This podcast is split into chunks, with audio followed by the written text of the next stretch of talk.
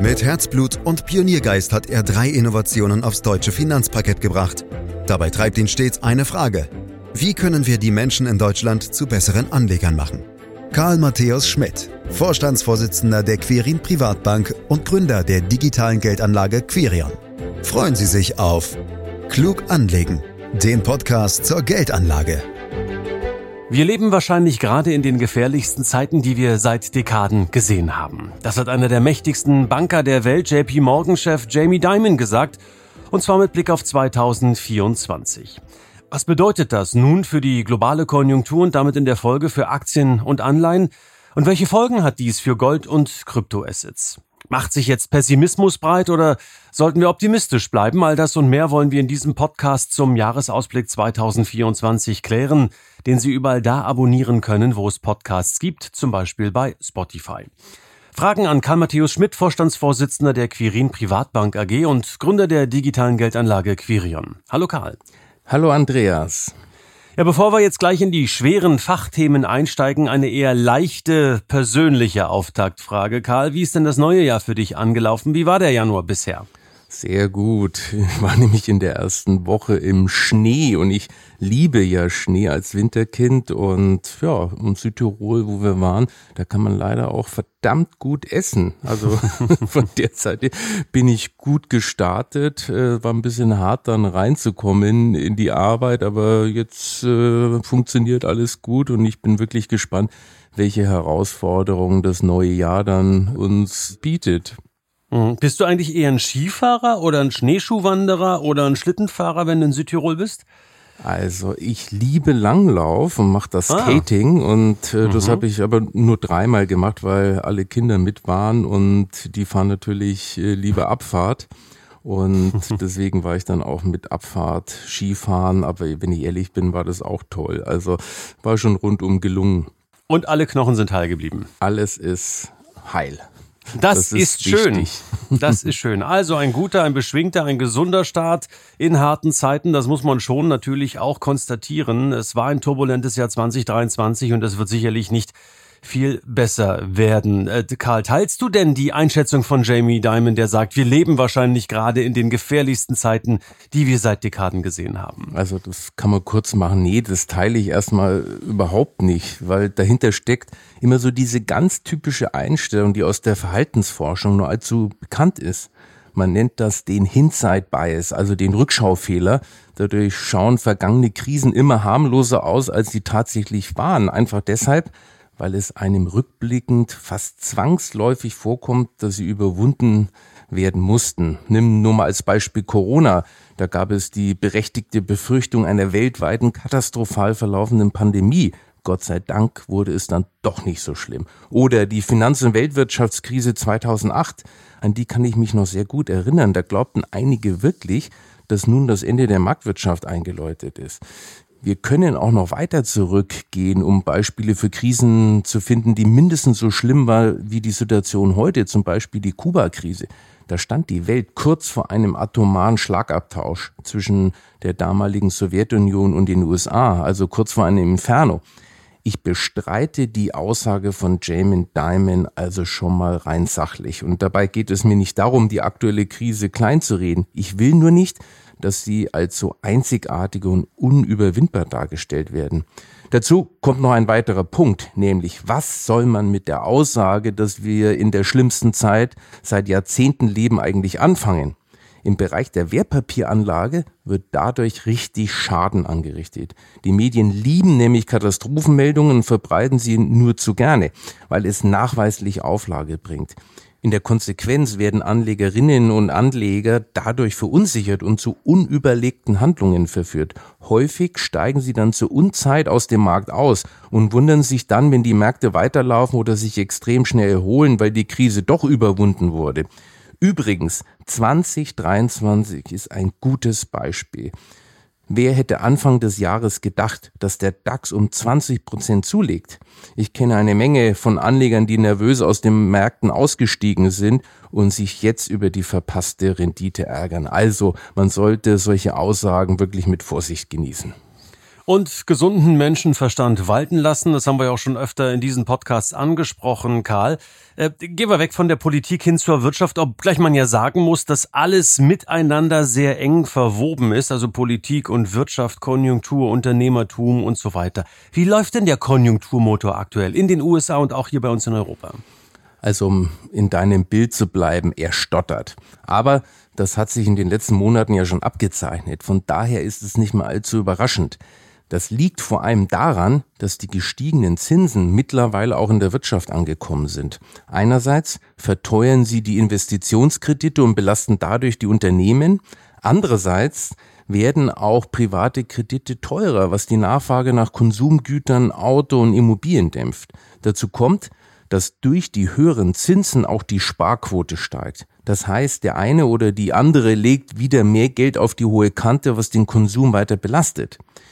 Die USA stehen konjunkturell im Vergleich zu Europa übrigens noch relativ gut da, was viele überrascht hat, aber an sich ganz logisch ist, denn die USA waren viel weniger von der Energiekrise betroffen als europäische Länder, vor allem weniger als Deutschland. Dazu kommt ein in den letzten Monaten immer noch robuster Arbeitsmarkt und ein dementsprechend noch relativ starker privater Konsum der ist für die US-Wirtschaft besonders wichtig, denn immerhin macht er rund 70 Prozent der Gesamtnachfrage und damit der gesamten Wirtschaftsleistung aus. Alles in allem läuft es in Europa aber insgesamt nicht so viel schlechter. Das Problem ist die Wachstumsschwäche Deutschlands, denn damit schwächelt eben die stärkste Volkswirtschaft Europas. Und dann werden alle mit ein Stück weit runtergezogen. Und wenn wir das Ganze jetzt nach vorn denken, Karl, wie sehen denn die konjunkturellen Aussichten fürs Gesamtjahr aus? Also im Vergleich zum letzten Jahr wird das Wirtschaftswachstum weiter rückläufig sein. Und 2023 war in der Hinsicht mit voraussichtlich drei Prozent ja auch schon kein besonders gutes Jahr. Und für 2024 rechnet zum Beispiel der Internationale Währungsfonds mit einem Plus von 2,9 Prozent. Für die USA geht er von 1,5 Prozent Zuwachs aus nach 2,1 Prozent in 2023. Allerdings sind die jüngsten US-Indikatoren schon deutlich schwächer, zum Beispiel am Arbeitsmarkt oder auch bei der Stimmung der Einkaufsmanagerinnen und Manager. Von daher könnte die EWF-Prognose vielleicht auch etwas zu optimistisch sein. Deutschland wird nach IWF-Prognosen wieder ein knappes Prozent wachsen, nach einem Rückgang des BIP um 0,5 Prozent letztes Jahr. Die Bundesregierung ist dabei etwas optimistischer und rechnet mit einem Zuwachs von 1,3 Prozent. Für die Eurozone wird 2024 mit 1,2 Prozent gerechnet, nach 0,7 Prozent in 2023. Stand heute müssen wir wohl für die globalen Volkswirtschaften mit einem weiteren schwachen Jahr rechnen, aber eben auch nicht mit einer globalen Rezession. Naja, das ist doch schon mal was, wenn wir wenigstens nicht mit einer globalen Rezession rechnen müssen. Karl, aber könnte denn vielleicht das zuletzt eher schwache China ähm, die gibt's ja auch noch, einen stärkeren Beitrag hm. zum weltweiten Wirtschaftswachstum leisten. Naja, China hat aktuell nach wie vor große Wachstumsschwächen, obwohl es in 2023 immerhin noch um fünf Prozent zugelegt hat. Das ist zwar weniger als die durchschnittlichen rund sechs Prozent der letzten zehn Jahre, aber wenn man die vielen Probleme Chinas berücksichtigt, noch ganz ordentlich. Dieses Jahr allerdings geht es laut IWF mit dem Wachstum eher Richtung vier Prozent. Mit einer großen Zugwirkung für die Weltwirtschaft kann man also nicht rechnen. Denn obwohl China mittlerweile eine der wichtigsten Volkswirtschaften ist, hat es große Probleme. Das größte Problem ist dabei der Immobiliensektor. Der ist weiter unter starkem Druck und der steht für rund ein Fünftel der Wirtschaftsleistung Chinas. Und 60 Prozent des Vermögens der chinesischen Haushalte stecken in Immobilien. Und die Immobilienpreise fallen mittlerweile schon seit über zwei Jahren. Zuletzt hat sich der Sektor zwar leicht stabilisiert, aber eine echte Trendumkehr ist nicht in Sicht. Dazu komme noch, dass China kein Inflations-, sondern ein Deflationsproblem hat und die Handelsprobleme mit den USA. Das sind jetzt alles kurzfristig wirkende Probleme. Langfristig werden Demografieprobleme dazukommen, weil die chinesische Bevölkerung zunehmend überaltert. Einerseits ist das noch eine Folge der alten Ein-Kind-Politik, mittlerweile aber auch eine Konsequenz des massiv angestiegenen Wohlstands. Die Bevölkerung schrumpft immer mehr und wird sich bis zum Ende des Jahrhunderts wohl sogar halbiert haben. Die Folgen sind erheblicher Fachkräftemangel, deutlich verminderte Konsumnachfrage und eine extreme Belastung des Rentensystems. Trotz dieser Probleme darf man China keinesfalls abschreiben. Es gibt nämlich auch viele Pluspunkte, wie zum Beispiel den enormen Ressourcenreichtum, die offenbar vorherrschende gesellschaftliche Stabilität und eine weit fortgeschrittene Urbanisierung. Also warten wir einfach mal ein bisschen ab, was China in diesem Jahr so macht, wie sich die verschiedenen Problemfelder bewegen. Wahrscheinlich werden sie nicht ganz als Wachstumsmotor ausfallen, aber zumindest schwächer werden, wenn ich dich richtig verstehe, Karl. Und da stellt sich natürlich die Frage, könnte da nicht vielleicht jemand anderes diese Rolle übernehmen? Und da fällt mir, wenn ich in die Region schaue, Indien als allererstes ein, ist ja doch recht gehypt gewesen in den letzten Monaten. Ja, das stimmt. Indien wächst zwar aktuell stärker als China. Letztes Jahr dürfte es gut sechs Prozent gewesen sein und in diesem Jahr gehen die Prognosen in die gleiche Richtung. Indien hat auch fraglos viel Potenzial, zum Beispiel steigende Auslandsinvestitionen internationaler Konzerne und wahrscheinlich ein noch langfristig niedriges Lohnniveau, das weiter Investitionen anzieht und nicht zu vergessen junge, ambitionierte, gut ausgebildete Arbeitskräfte. Aber als führende Kraft der Schwellenländer wird Indien China noch lange nicht ablösen. Dazu ist es in absoluten Größen gemessen wirtschaftlich noch unbedeutend. Das gesamte BIP Indiens liegt bei knapp 4 Billionen US-Dollar. Das von China immerhin bei rund 18 Billionen US-Dollar. Also mehr als das Vierfache bei annähernd gleicher Bevölkerungszahl von rund 1,4 Milliarden. Spannend, spannend, was da alles in Asien, Südostasien, insgesamt im Bereich Asien-Pazifik passiert, Karl. Ähm, trotzdem müssen wir zum nächsten Thema kommen. Zinsen ist natürlich enorm wichtig, haben wir das letzte Jahr auch äh, gesehen. Und auch in diesem Jahr werden die natürlich im Blick der Börsianer stehen. Die Zinsen fallen sie oder nicht? Was bedeutet die Gemengelage, die wir skizziert haben gerade, eben für die Geldpolitik der großen Notenbanken? Natürlich schauen die Notenbanken auch auf die Wirtschaftsentwicklung, vor allem die FED in den USA. Und wenn die Wirtschaft schwächelt, dann stehen Leitzinssenkungen im Raum. Aber für alle Zentralbanken viel wichtiger ist es zurzeit, was die Inflation macht. Und da war der Trend in den letzten Monaten ja eindeutig rückläufig. Auch von dieser Seite her ist die Tür für Zinssenkungen also offen auch wenn das Inflationsziel von zwei Prozent sowohl in den USA mit zuletzt gut drei Prozent als auch in der Eurozone mit zuletzt knapp drei Prozent noch nicht wieder erreicht ist. Auch ist die Kerninflation noch recht hartnäckig, also die Inflation ohne Rohstoff- und Nahrungsmittelpreise. Die war zuletzt knapp vier Prozent in den USA und rund 3,5 Prozent in der Eurozone. Und das zeigt eben, dass sich inflationäre Tendenzen in der Wirtschaft stärker festgesetzt haben, als man das gerne hätte. Aber wie gesagt, die Zeichen stehen trotzdem klar auf Zinssenkung und die Projektion der Fed für dieses Jahr ist schon recht klar. Sie signalisierte drei Zinsschritte von jeweils 0,25 Prozent auf dann 4,5 bis 4,75 beginnend vielleicht schon in der ersten Jahreshälfte. Die EZB hält sich in der Hinsicht bedeckter, aber auch hier kann man mit Zinssenkungen rechnen. Für 2024 gehe ich von zwei Zinsschritten um jeweils 0,25 Prozent auf dann 4 Prozent aus. Vor Juni 2024 wird hier aber wohl nichts passieren. Es sei denn, die Zeichen stehen noch stärker auf Rezession. Dann geht es wahrscheinlich schneller. Dann lass uns doch auf die Chancen und Risiken der einzelnen Anlageklassen in diesem Jahr schauen. Und na klar, ich weiß, du magst Aktien und ETFs. Ich weiß, dass in den Portfolios vieler viele Anlegerinnen und Anleger Aktien eine ganz, ganz große Rolle spielen. Deshalb fangen wir am besten auch mit Aktien an. Karl, wo siehst du die in diesem Jahr? Trotz aller Krisen und Belastungen sind Aktien weltweit nahe an ihrem Allzeithoch. Viele Analysten gehen daher davon aus, dass die Luft nun wirklich dünner geworden ist. Nicht zuletzt auch aufgrund der anhaltenden Risiken, die ja nicht verschwunden sind, wie der Ukraine-Krieg und Nahostkonflikt. Die Kerninflation ist noch zu hoch und die Rezessionsgefahr ist noch nicht vorbei. Aber auch Stand heute würde ich auf keinen Fall aus den Märkten aussteigen oder jemanden vom Investieren abhalten. Selbstverständlich können die Aktien dieses Jahr zwischendurch wieder mal kräftiger korrigieren. Das haben sie letztes Jahr auch gemacht wegen des guten Endergebnisses 2023 wird das nur zu gerne vergessen. Und wenn die Notenbanken zögerlich sind oder Donald Trump tatsächlich wieder US-Präsident werden sollte, ist eine kurzfristige Korrektur gar nicht so unwahrscheinlich. Und selbst wenn es dazu kommt, werden die Aktienmärkte das letztlich abschütteln.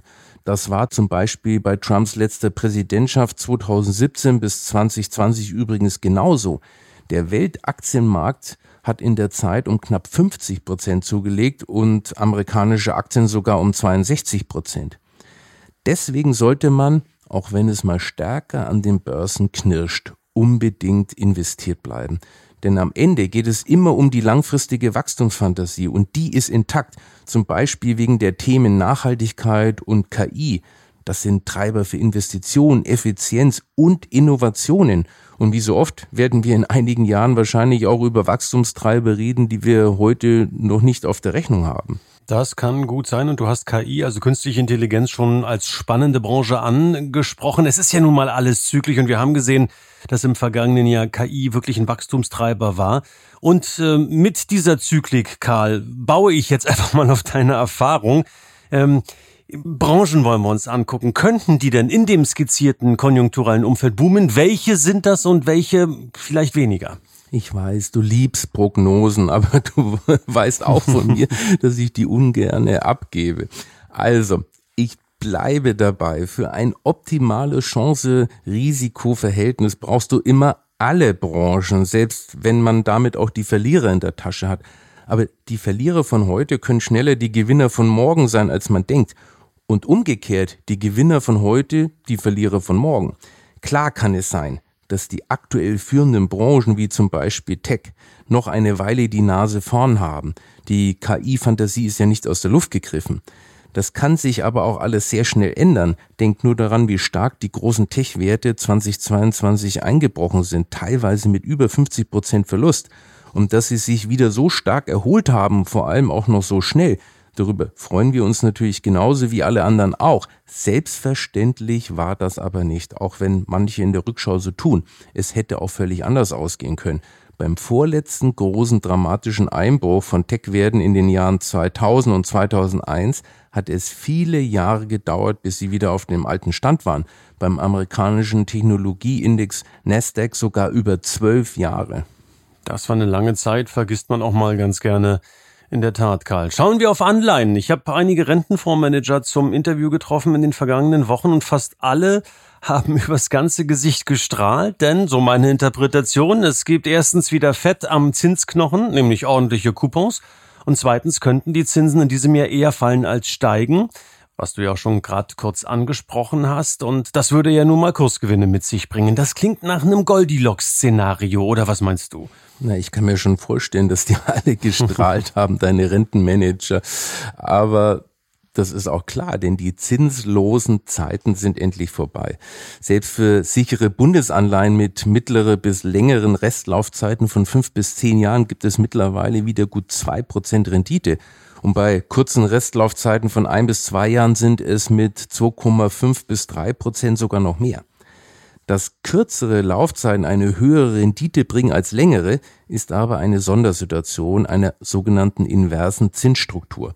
Normalerweise gilt, dass längere Laufzeiten höher rentieren als kurze. Wenn es aktuell andersherum ist, dann liegt es daran, dass am Markt Erwartungen auf zukünftige Leitzinssenkungen dominieren. Und diese Erwartungen werden von den langfristigen Renditen bereits heute vorweggenommen, weshalb sie niedrig sind. Die kurzfristigen Renditen dagegen reagieren erst, wenn die Leitzinsen auch tatsächlich gesenkt werden. Und darum sind sie aktuell noch relativ hoch. Und darum entsteht eben eine Zinskurveninversion.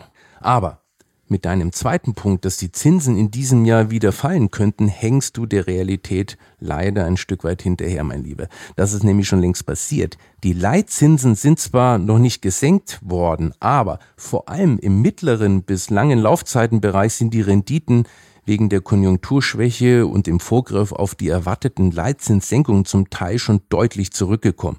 Bei zehnjährigen Bundesanleihen lagen wir vor ein paar Monaten noch bei drei Prozent. Jetzt sind es nur noch rund zwei Prozent. Das ist schon ein Wort und hat auch schon zu nennenswerten Kursgewinnen geführt, die Anlegerinnen und Anleger im Depot haben. Damit haben Anleihen aber auch schon einiges an Zinssenkungsfantasien vorweggenommen. An den Terminmärkten in den USA zum Beispiel sind sogar schon sechs Zinssenkungen von in Summe 1,5 Prozent eingepreist, obwohl die FED erst drei Zinssenkungen in Aussicht gestellt hat. Es kann also 2024 durchaus mal auch zu zwischenzeitlichen Kursverlusten bei Anleihen kommen, wenn die Notenbanken nicht so schnell und großzügig liefern, wie erhofft und erwartet. Würdest du deshalb vielleicht sogar von Anleihen abraten? Nein, die Aussichten für ein breit gestreutes Anleihenportfolio sind trotzdem nicht schlecht. Voraussichtlich weiter rückläufige Inflationsraten, anstehende Leitzinssenkungen und eine schwächelnde Konjunktur sind an sich gute Voraussetzungen für Anleihen. Und die Zinssenkungen werden 2024 ja mit großer Wahrscheinlichkeit kommen die knapp 5% Ertrag, also Zinscoupon plus Kursgewinn, die man letztes Jahr mit einem sinnvoll gestreuten Anleiheportfolio verdienen konnte, dürften dieses Jahr aber eher unwahrscheinlich sein. Gut wäre es schon, wenn sich die Kurse per Jahresende einigermaßen stabil halten könnten und man am Ende ungefähr die aktuell erzielbaren Ablaufrenditen einstreichen könnte. Dann sprechen wir im Mittel über die Laufzeiten von rund drei Prozent.